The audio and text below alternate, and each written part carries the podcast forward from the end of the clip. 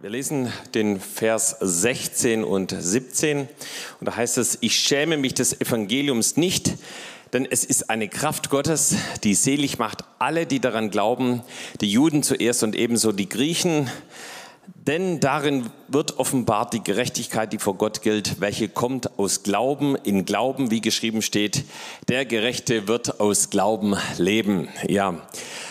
Ja, also die Betonung ist hier auf dem ersten Teil und wir sehen eben, da schreibt äh, Paulus, dass er sich des Evangeliums äh, willen nicht schämt. Ja, das heißt, er keine Scham darüber. Und als er diesen Brief hier schreibt an die Römer, da war er schon einige Zeit mit dem Herrn unterwegs, hat auch einige krasse Sachen erlebt, war im Gefängnis hier und da. Und er sagt, hey, aber ich schäme mich deswegen nicht, sondern ich, ich vertraue auf das Wort Gottes.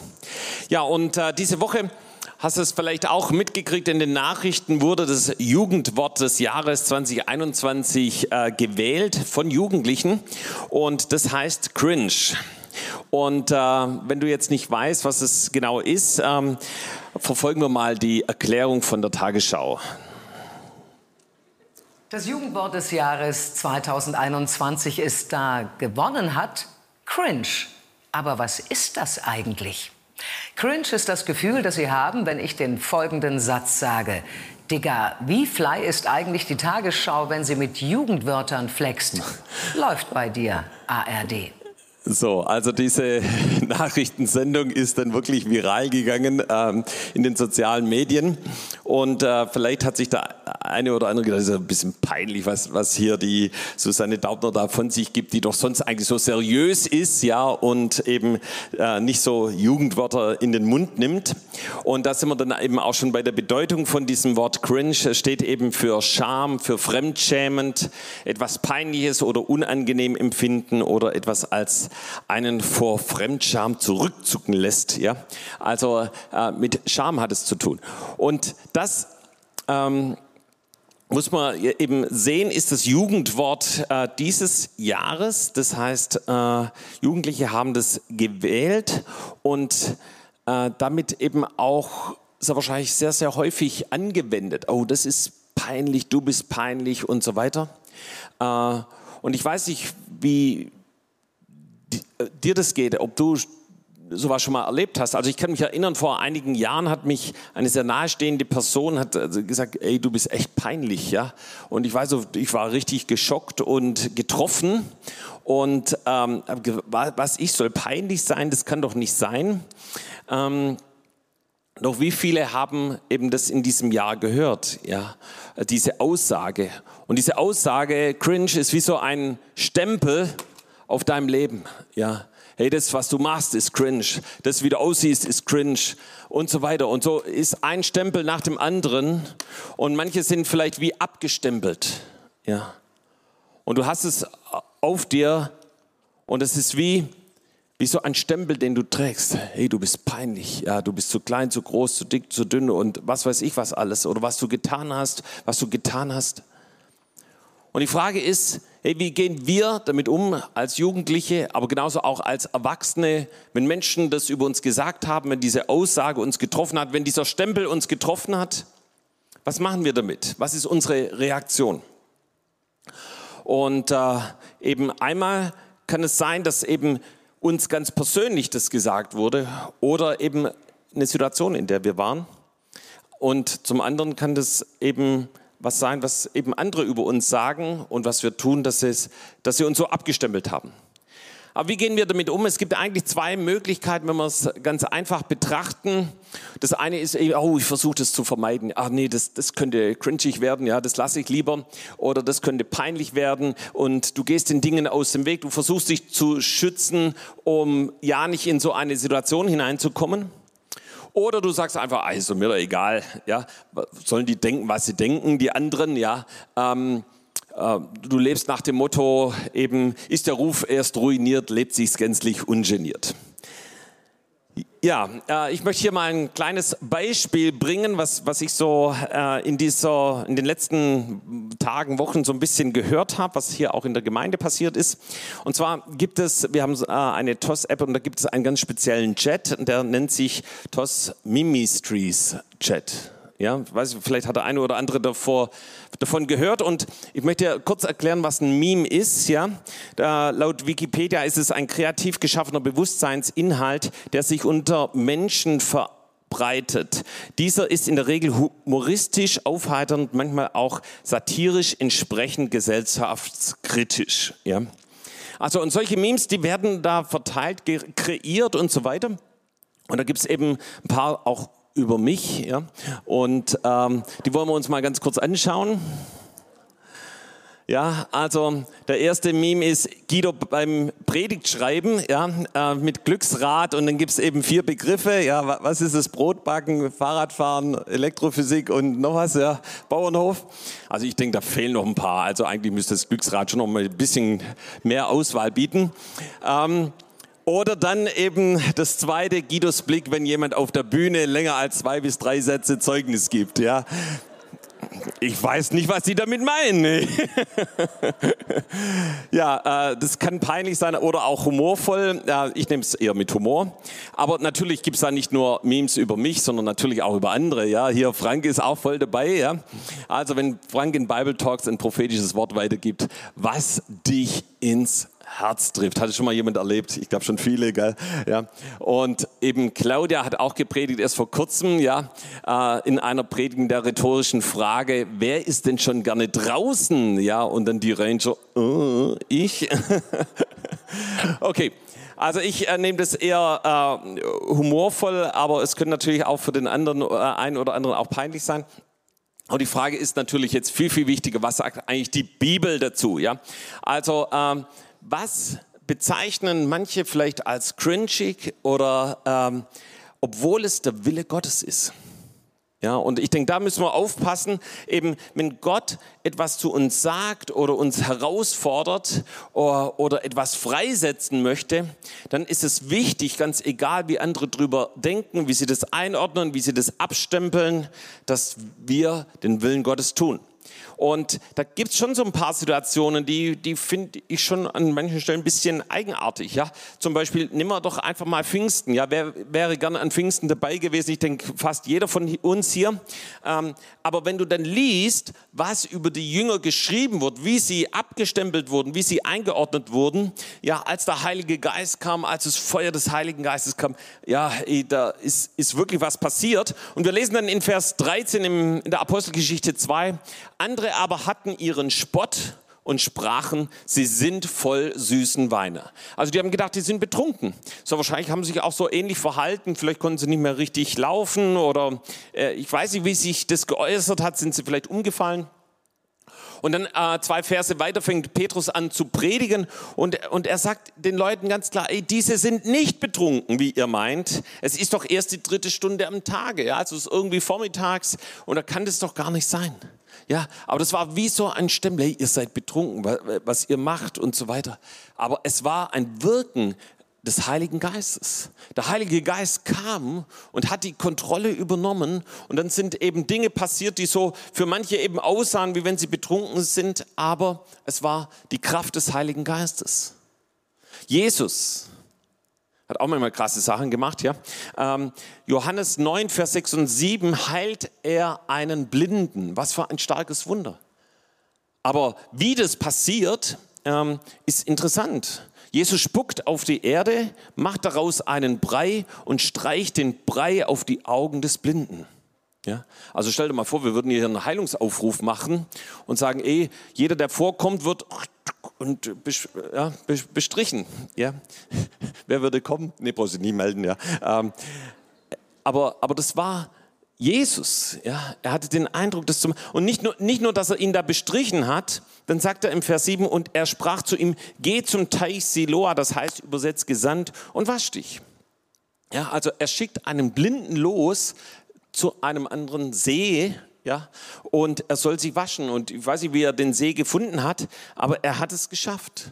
Ich weiß nicht, was er gedacht hat. Er hat ja gesehen hat er ja zuerst mal nichts, ja, aber hat natürlich diesen Brei auch gespürt. Er hat vielleicht, was, was passiert mit mir? Aber er ist losgegangen. Da heißt es dann im, im Vers 7, da ging er hin, wusch sich und kam sehend wieder. Hey, was wäre gewesen, wenn er gesagt hätte, Jesus, das ist ja cringy, das, das kannst du nicht mit mir machen. Ähm, er hätte das Wunder nicht empfangen.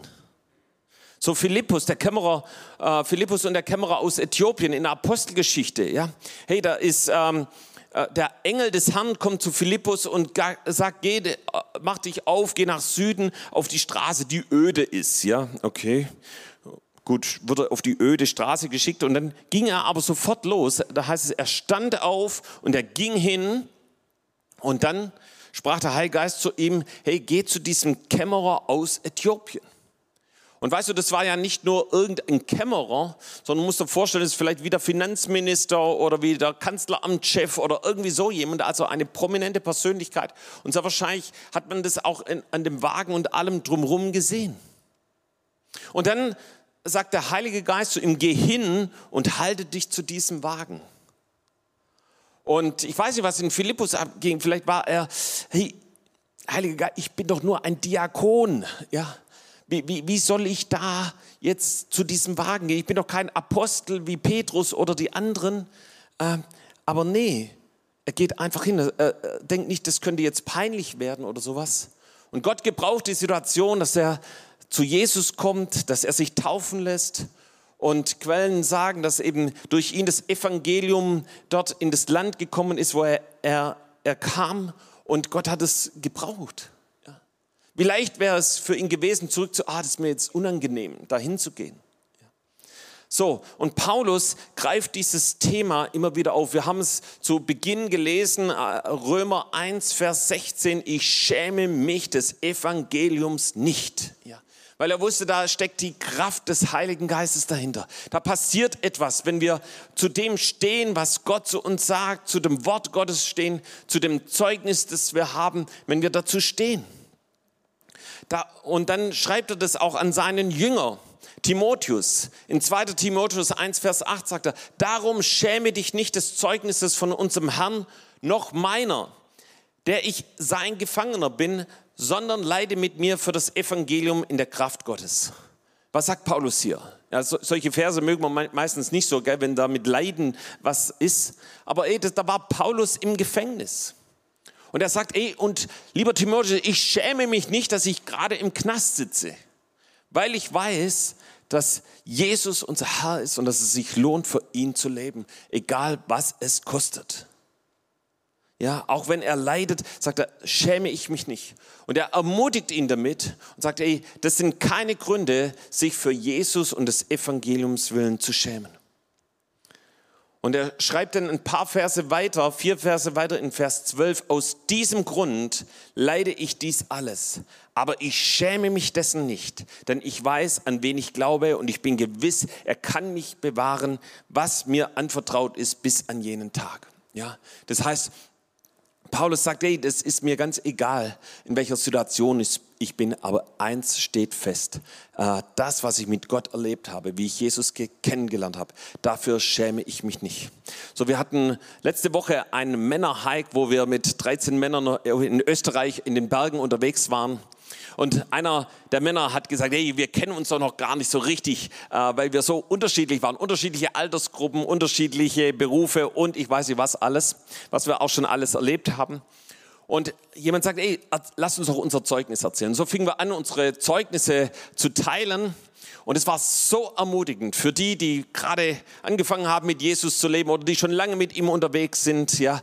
Und es war so ermutigend. Einer sagte, oh, ich bin mit meiner Frau schon durch so viele Krisen durchgegangen. Und, äh, aber eins stand für uns fest. Ich halte an Jesus und der Gemeinde fest, ja. Und es war so ein Statement äh, von dem, dass Jesus durch Krisen hindurchführt, ja, dass er, dass wir mit ihm immer den Sieg haben. Und so gab es viele weitere Zeugnisse, die total ermutigend waren. Wisst ihr, da steckt so eine Power. Und als ich die Zeugnisse gehört habe, habe ich gedacht, was für eine Kraft haben wir, ja. Und lasst uns unsere Zeugnisse, auch wenn manche Erlebnisse vielleicht schon ein, zwei Jahre oder vielleicht zehn Jahre, 20 Jahre zurückliegen, ey, da hat Gott Wunder in deinem Leben getan. Und heute kannst du damit dienen und kannst andere damit ermutigen. Ja, wir sehen also, dass das sich nicht zu schämen eine zentrale Botschaft von Paulus war und auch gerade hier an seinen engen Jünger Timotheus. Und äh, wir kommen dann eben zwei, schauen so ein paar Verse davor. Ich habe ja Vers 8 gelesen, Vers 12 und dann lesen wir einen ganz, ganz bekannten Vers schon im Vers 7, also 2 Timotheus 1, Vers 7. Und da heißt es, denn Gott hat uns nicht gegeben den Geist der Furcht, sondern der Kraft und der Liebe und der Besonnenheit. Und was will Paulus damit sagen? Ey, Gott hat uns nicht einen Geist von Furcht, von Scham, von Peinlichkeit. Oh, das ist mir aber unangenehm, von Ablehnung oder Minderwertigkeit gegeben sondern Gott hat was viel, viel Besseres für dich und für mich. Gott hat einen Geist der Kraft.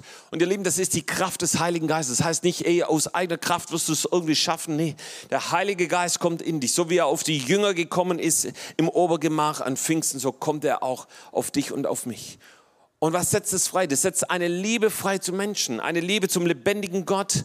Aber das setzt dich frei, sogar die zu lieben, die dich vielleicht selber abgestempelt haben gesagt, hey, du bist peinlich oder das ist cringe oder wie auch immer. Und wir haben einen Geist der Besonnenheit und andere Übersetzung heißt ein Geist der Entschlossenheit, ein Geist der Disziplin. Ja. Hey, und das zeichnet uns aus. Und das bringt uns zu dem Schluss, dass eben wenn du in solchen Situationen sind, bist, wo Gott dich herausfordert, oh, das könnte jetzt aber peinlich werden, ja, dass du sagst, und ich tue es trotzdem. Ganz egal, was andere von mir denken, ganz egal, wie sie auf mich reagieren und ganz egal, wie sie mich abstempeln wollen. So, wir hatten letzte Woche hier einen Gebetsabend und war so stark die Salbung des Heiligen Geistes, die Gegenwart des lebendigen Gottes. War ein junger Mann und der Heilige Geist sprach zu ihm, geh jetzt nach vorne. Und weißt du, das ist eigentlich etwas, was wir normalerweise nicht tun, so mitten im Gebetsabend hier, dass jemand hier nach vorne kam. Und so hat er sich entschlossen, oh, ich mach's jetzt trotzdem. Und, und, und da war so ein Kampf in ihm, ey, das könnte jetzt richtig peinlich werden und unangenehm. Aber er hat sich entschieden, ey, ich mach's trotzdem. Und er kam hier nach vorne und er hatte einen Encounter mit dem Heiligen Geist. Er war viele Stunden unter der Kraft des Heiligen Geistes. Gott, der Heilige Geist fing an, über Berufung und vieles andere zu reden. Und die Salbung des Heiligen Geistes fing an, sich hier weiter auszubreiten. So viele bekamen eine Last für Menschen und sie weinten für eine verlorene Generation. Weißt du, der Heilige Geist, der möchte kommen, er möchte dich heimsuchen. Oh, ich kann mich erinnern an Zeiten, da waren wir im, in der Innenstadt, im Jesus Live Laden, damals noch an der Neckarbrücke. Und wir haben gebetet, auch für eine verlorene Generation. Auf einmal kam der Heilige Geist und oh, wir fingen an zu lachen, umzufallen und Gott anzubeten. Und es war wirklich so die Kraft des Heiligen Geistes. Es war so laut, äh, dass die draußen das hörten. Und äh, wir haben alles so ein bisschen mit Vorhängen abgehangen, die ganzen Schaufenster. Aber auf einmal war draußen wie eine Traube. Weil die Menschen waren angezogen. Manche klopften an die Scheibe und sagten, was für Drogen nehmt ihr? Ja. Und ja, so ähnlich wie in der Apostelgeschichte. Ja. Und irgendwann machten wir die Tür auf und gingen raus und sie sagten, hey, was ist mit euch los? Und wir konnten ihnen das Evangelium verkündigen. Ja. Weißt du, Scham und Peinlichkeit, wo ist die Wurzel von Scham und Peinlichkeit? Wir sehen sie im Sündenfall. In 1. Mose 2, 1. Mose 3 ist die Geschichte vom Sündenfall und 1. Mose 2, der letzte Vers, da betont Gott noch mal was. Und er sagt, sie, also Adam und Eva, waren beide nackt, der Mensch und seine Frau, und schämten sich nicht.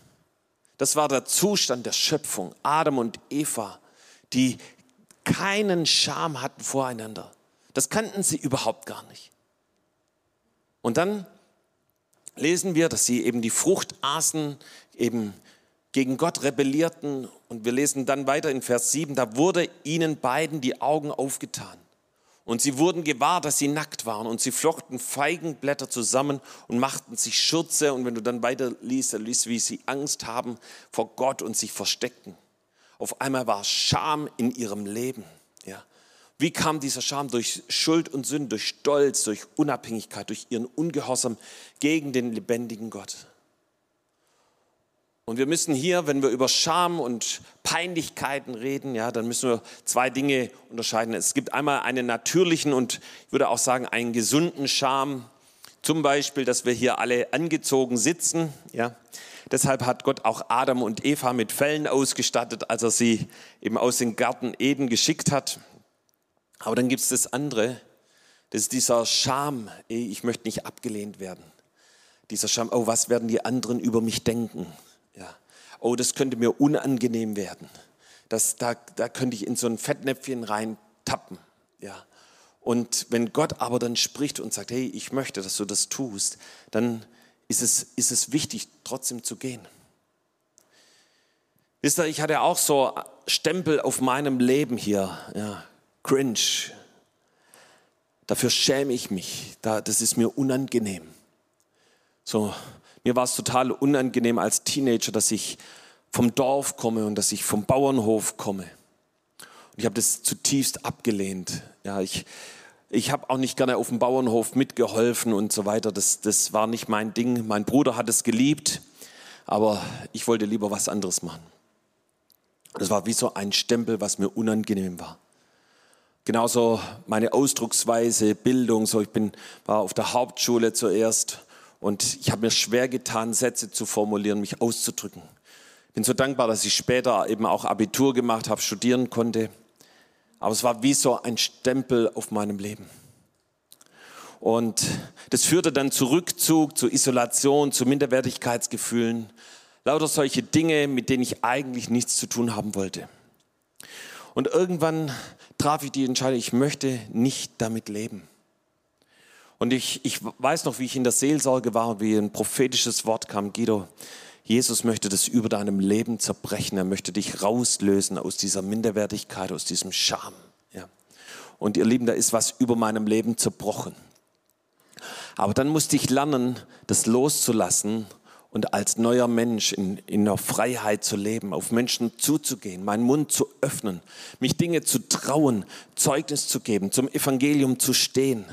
Hey, und es war nicht immer nur super cool, ja, da gab es auch manchmal ganz schön Gegenwind, ja. Aber ich wusste, ey, Gott möchte mit mir weitergehen. Ich traf die Entscheidung, damit will ich nicht mehr länger leben. Ich nehme keine Rücksicht mehr auf Scham und Peinlichkeiten. Ja. Warum? Weil Jesus dafür gestorben ist. Ja. Und Jesus ist auch für deine Scham gestorben. Ja.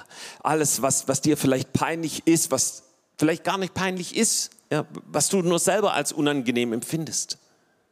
Ja, als Jesus dort am Kreuz hing, da wurde er verschmäht von all denen, die vorbeiliefen, selbst von denen, die mit ihm am Kreuz hingen, von den Hohenpriestern und Schriftgelehrten. Wir lesen es Matthäus 27, 44, desgleichen schmähten ihn auch die Räuber, die mit ihm gekreuzigt waren. Und Markus 15, Vers 32, ist er der Christus, der König von Israel, so steige er vom Kreuz, damit wir sehen und glauben und die mit ihm gekreuzigt waren, schmähten ihn auch. Ja, das war die, die Situation, als Jesus am Kreuz hing. Das heißt, er hat alle Peinlichkeiten, alle Schmach, allen Spott getragen. Ja.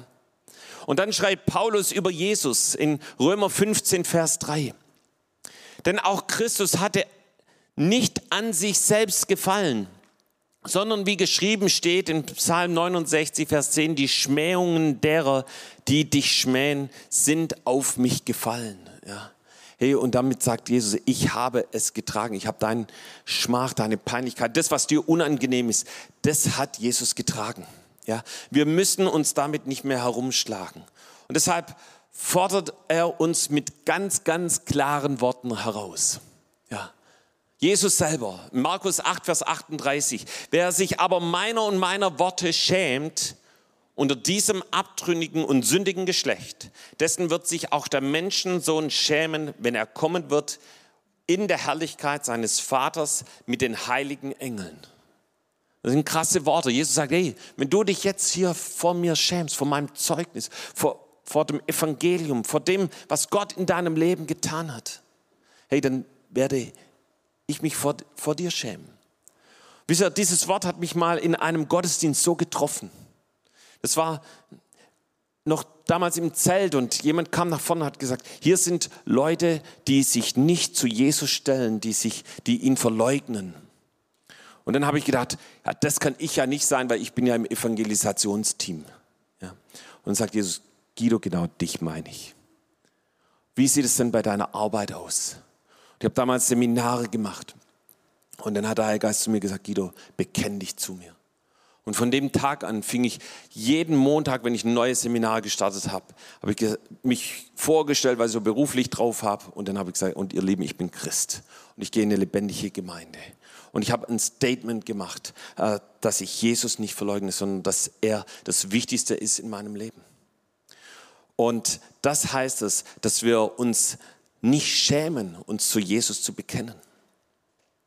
Matthäus 5, Vers 11, selig seid ihr, wenn euch die Menschen um meinetwillen schmähen und verfolgen und reden allerlei Übles gegen euch, wenn sie damit lügen. Ja. So Petrus verkündigt es in gleicher Weise. 1. Petrus 4, 14, selig seid ihr, wenn ihr geschmäht werdet um meines Namens, äh, um des Namens Christi willen. Denn der Geist, der ein Geist der Herrlichkeit und Gottes ist, ruht auf euch. Hey, das heißt, das kann gut passieren. Also irgendwie sprechen die alle davon, ja, Petrus und Paulus und Jesus, ja. Hey, dass es solche Situationen gibt, wo dich Leute abstimmen und sagen, hey, cringe. Aber wie gehst du damit um? Hey, wir haben was viel Besseres. Die Herrlichkeit Gottes ruht auf uns. 1. Petrus 4,16 leidet er aber als ein Christ, so schäme er sich nicht, sondern ehre Gott mit diesem Namen.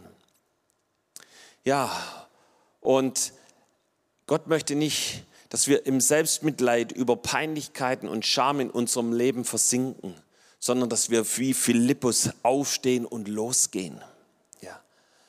Ja. Deshalb ist das einzigste und vernünftigste Mittel gegen Cringe, gegen Scham oder Peinlichkeiten das 2G-Modell. Sag mal zu deinem Nachbarn 2G-Modell. So, und das hat nichts mit Corona, mit Basisstufe, Warnstufe oder Alarmstufe zu tun, sondern das 2G, das steht für Glaube und für Gehorsam. Und ihr Lieben, all die Beispiele, die ich die genannt habe, da waren Männer und Frauen, die gesagt haben, so, ich glaube dem Wort Gottes und ich bin ihm gehorsam.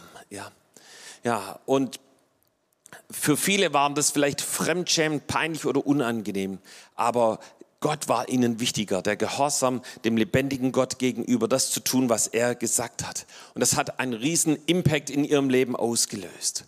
Da gibt es so viele Beispiele. Denken wir an Mose, der vor dem Meer stand und seinen, seinen Stab erhob, ja. Und das Volk Gottes hinter ihm und dahinter die Ägypter, die schon hinter ihnen her waren, ja. Und vielleicht haben manche gedacht, ey Mose, was machst du denn jetzt schon wieder? Hey, wir müssen irgendwie was unternehmen, ja. Aber Gott hat gesagt, erhebe deinen Stab und auf einmal teilt sich das Meer. Und, und sie kommen alle in die Freiheit und die Feinde Israels werden besiegt. Gideon, ja, steht gegen ein riesiges Heerlager. Ja, so, er mustert seine Leute aus, es bleiben 300 übrig. Und zu denen sagt er, ey, ihr Lieben, da ist jetzt ein riesiges Heerlager. Oh, wir blasen einfach Schofar, wir zerbrechen unsere Krüge und dann halten wir unsere Fackeln hoch und schreien ganz kräftig und dann werden wir den Sieg haben. Ja? Ähm, vielleicht hat es der eine oder andere nicht ausgedrückt, aber vielleicht hat er gedacht, Gideon, das, ist das ein bisschen peinlich, ja? was, was du da vorschlägst? Aber sie haben es getan. Warum? Weil Gott es gesagt hat. Und wenn Gott etwas sagt, dann ist es nicht peinlich, sondern dann wird Gott einen Sieg erringen.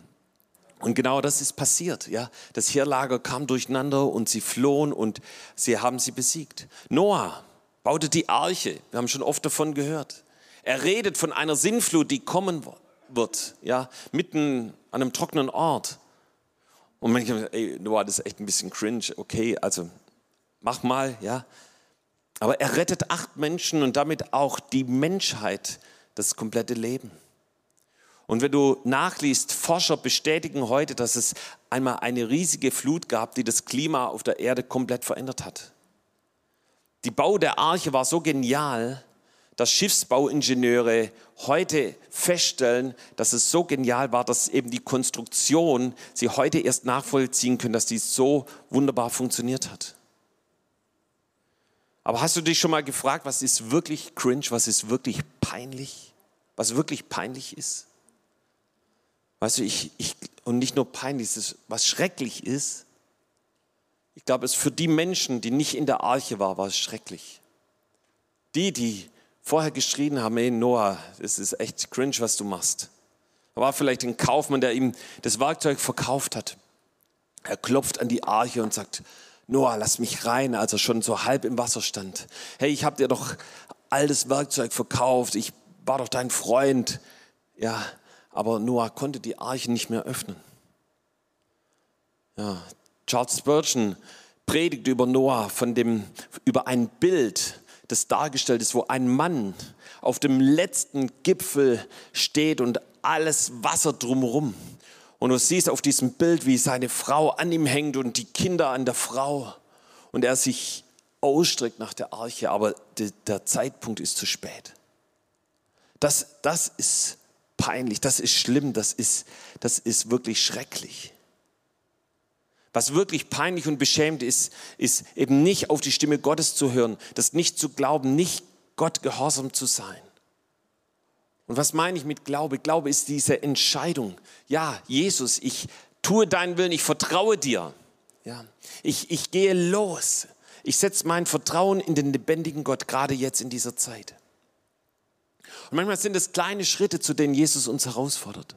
Manchmal ist es der Schritt, hier nach vorne zu kommen. Wir hatten ein Glaubensaufbauwochenende, wo die Kraft Gottes sehr stark war.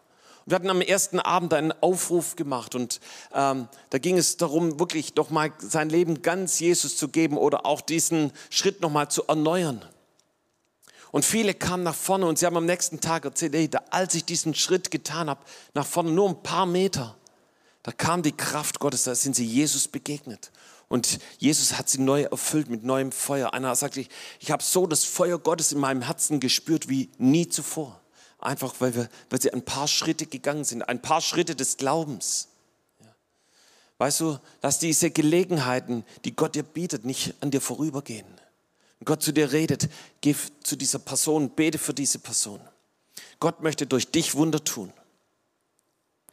Und ja, für mich war ein ganz entscheidender Schritt meine Bekehrung. Ich weiß noch, wie ich im Gottesdienst saß und meine Kumpels, die saßen links und rechts neben mir und ich habe gedacht, was werden die denken, wenn ich mich jetzt für Jesus entscheide?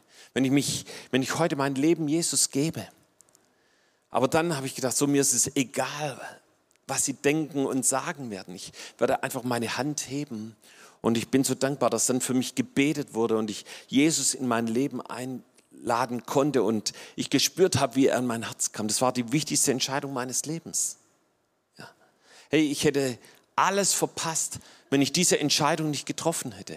Und deshalb ist dieses 2G-Modell, Glaube und Gott gehorsam zu sein, so, so wichtig. Es ist so einfach, aber es hat so eine Power.